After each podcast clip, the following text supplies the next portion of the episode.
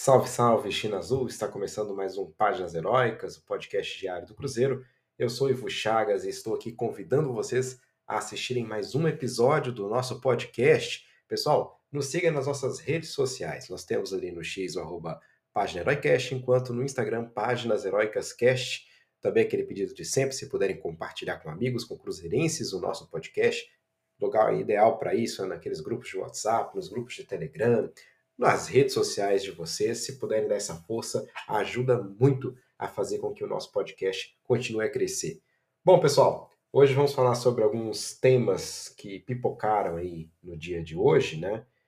O principal deles, eu diria, a evolução no, na questão do José Cifuentes, né? Falamos ontem sobre ele, sobre esse jogador equatoriano de 24 anos, que pertence ao Rangers e que poderia vir para o Cruzeiro por empréstimo. Então, ainda existe essa possibilidade. Aparentemente, as coisas estão avançando. Eu tenho visto também essas informações não só de setoristas do Cruzeiro aqui do Brasil, mas também de pessoas que acompanham lá o Rangers na Escócia.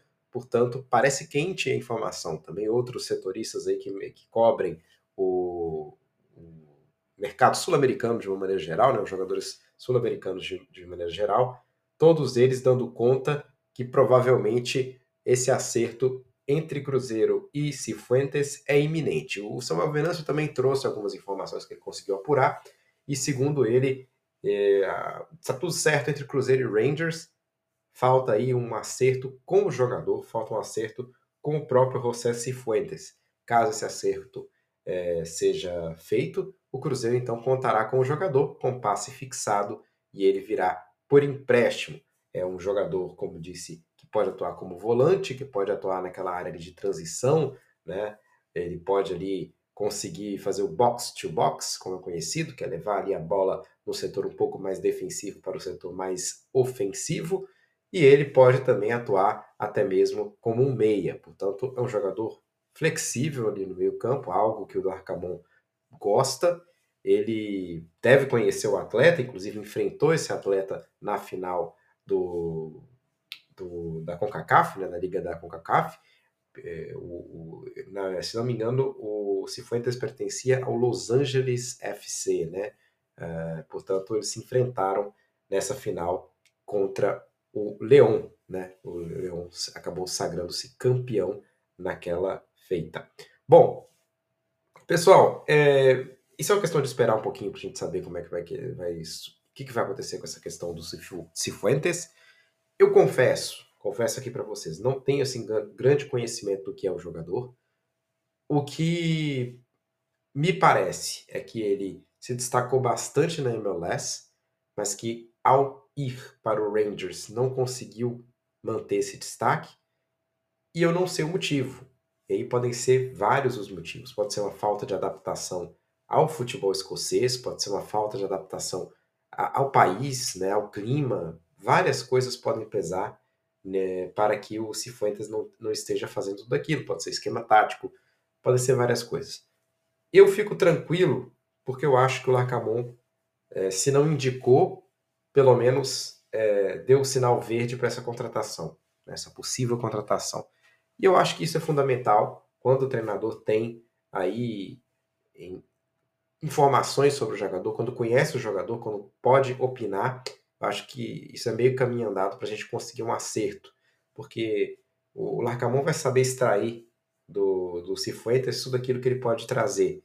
Portanto, acho importantíssimo que haja essa comunicação e acredito sim que o Larcamon esteja participando ativamente é, dessas contratações. Não é ele que dá o. A, a, que bate o martelo, como é óbvio, né?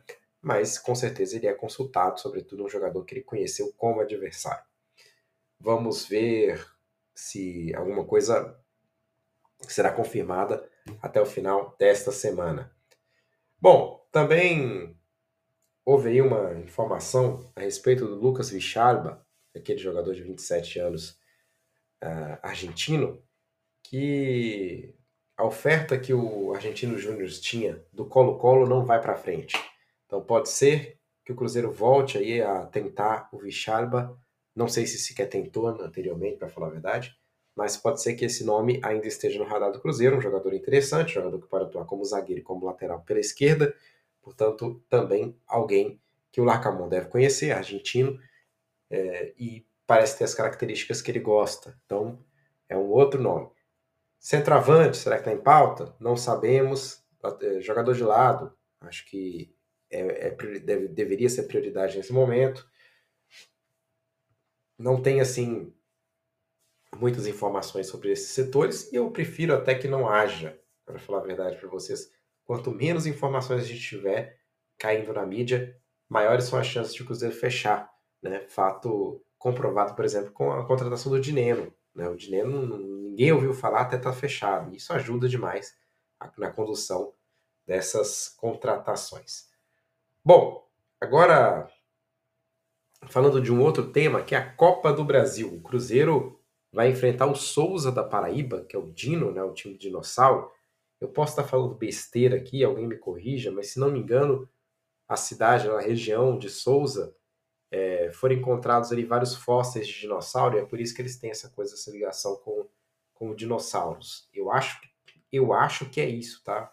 Se eu estiver falando besteira, alguém me corrija, mas eu tinha a impressão de que tinha uma coisa ali no Nordeste, na Paraíba, com algum campo de, de, de arqueológico, né? Com, com, descobrimentos interessantes relativamente a dinossauros, e é por isso que eles adotam o dinossauro. Estou aqui quase que chutando. Eu vou até pesquisar aqui, mas eu acho que sim. Quer ver?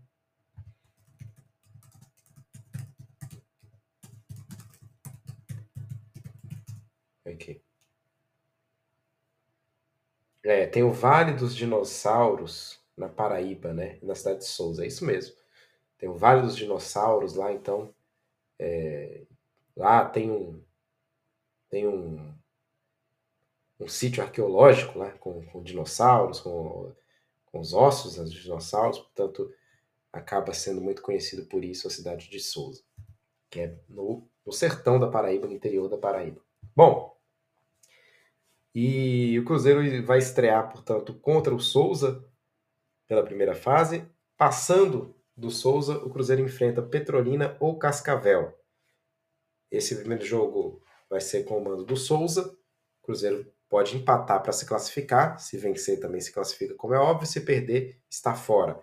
E depois vai enfrentar no Mineirão, provavelmente, né, em Belo Horizonte, Petrolina ou Cascavel, caso passe pelo Souza. Claro que essa fase é muito preocupante, assim, é muito, é, porque qualquer deslize pode ser fatal, né? E o Souza, que a gente estava falando, é uma equipe que dificilmente perde jogos em seu estádio, que é considerado lá a bomboneira do sertão. E estão mais de um ano sem perder dentro de casa. Portanto, é um, um sinal de alerta aí para o Cruzeiro que a gente tem que entrar com, com bastante afinco aí, com bastante vontade, para a gente conseguir vencer o Souza e começar aí com o pé direito na Copa do Brasil. Mais informações. O que mais que a gente tem aqui para falar para falar aqui em relação ao Cruzeiro? Vou falar também, repercutir um pouco mais sobre aquela questão com o Atlético Mineiro. Eu até coloquei ali no Instagram. Não sei se vocês, se todos vocês conseguiram dar uma olhadinha lá no Páginas Heróicas Cash.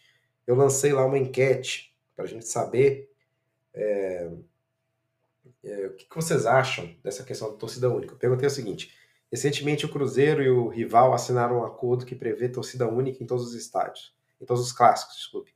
O que você acha do clássico de torcida única? 86% colocaram que é uma péssima ideia. É, e 14% disseram que é ótimo e que é o melhor.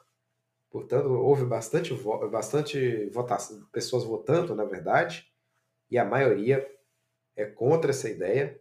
E eu compartilho, vou seguir aí os relatores, vou seguir os seguidores que acreditam que seja uma péssima ideia. Agora sim, pessoal, é, eu entendo o lado de alguns torcedores, por exemplo, porque assim, vamos, vamos agora colocar. Eu, por exemplo, se eu quisesse levar meus filhos para o estádio, no clássico, vamos partir por aí que eu acho que não é o melhor jogo para você levar filho, né? Mas se é um jogo com torcida única, eu me animaria mais a levar meus filhos para um jogo, para um clássico. É, muita criança aí tem sonho de conhecer um clássico.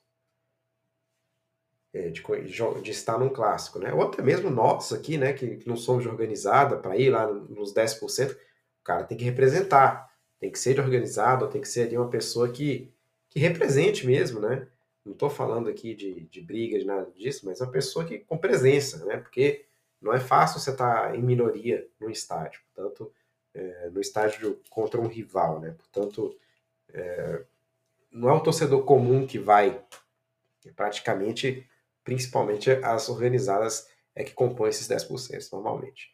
Bom, é, mas assim, eu acho que, que existe uma mania no Brasil, eu até comentei isso com um, um, um inscrito lá do Instagram também, um ouvinte, que comentou sobre isso, o Diego também comentou sobre isso lá.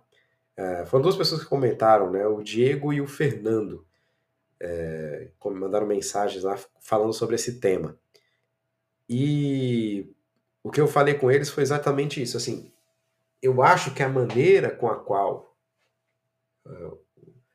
a, a justiça brasileira, enfim, os órgãos competentes aí tratam o que acontece nos estádios, na minha opinião, é uma maneira muito errada de ver as coisas.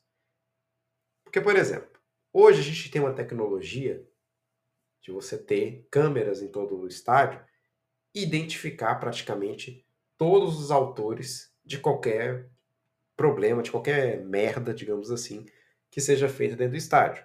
Então, se o temor é um dano ao patrimônio do clube, no caso do Atlético Mineiro, ou do Estado, no caso do Cruzeiro, e acaba sendo do clube, porque o Cruzeiro tem que arcar com esse, com essa, com esse prejuízo.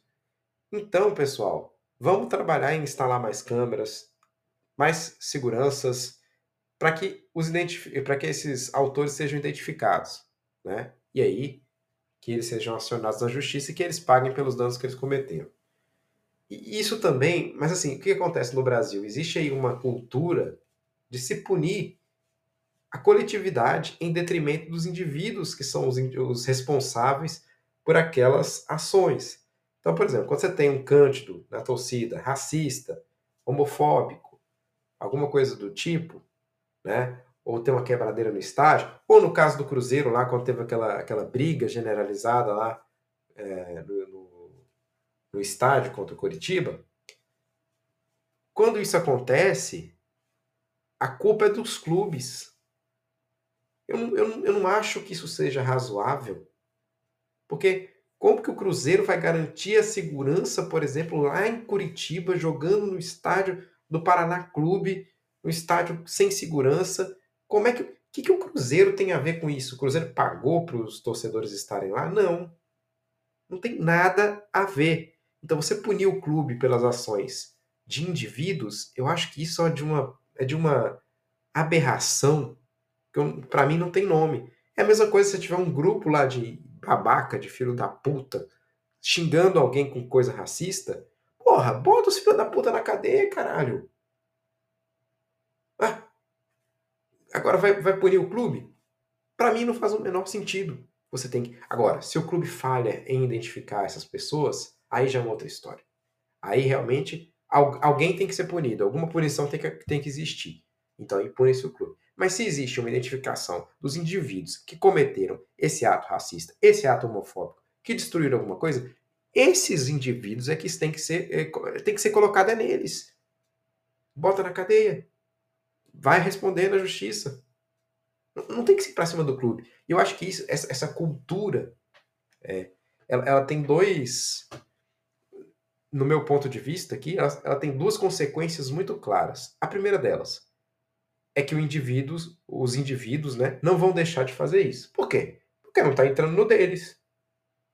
Muitas dessas pessoas não são cruzeirenses, não são é, torcedores de verdade. Estão ali para bagunça. E se eles sabem que eles não vão ser punidos, então eles não estão nem aí, continuam a fazer, incentiva outros a continuarem a fazer, a fazerem pior.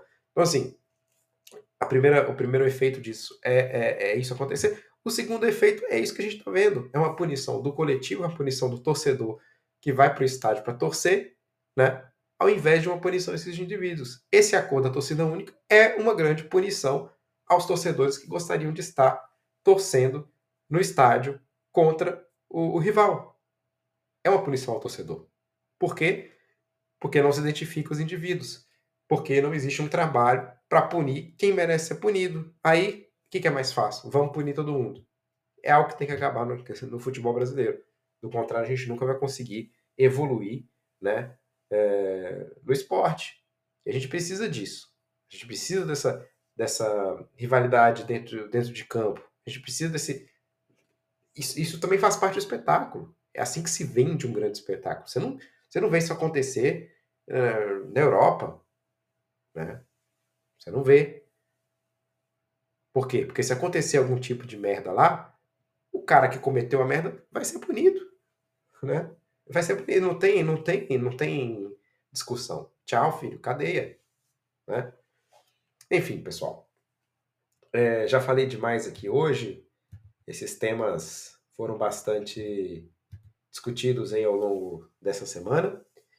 Vamos ver como é que vai vai continuar a ser a preparação do Cruzeiro para o clássico do sábado. É, aparentemente existe uma chance do Lucas Romero voltar já como titular. Vamos ver também como que isso vai acabar sendo desenvolvido, né? Mas acho também que o Larcamon vai fazer poucas mudanças. Na zaga ele vai ter que fazer. E acho que provavelmente no meio-campo também vai fazer algumas mudanças. Mas aí a gente vai ter que esperar mais uns dias para a gente ter essa certeza. Tá bom então, pessoal? Mais uma vez agradecendo a vocês todos pelo apoio. 99 episódio, hein? Amanhã tem o centésimo. Grande abraço, saudações celestes e até amanhã, pessoal. Tchau, tchau.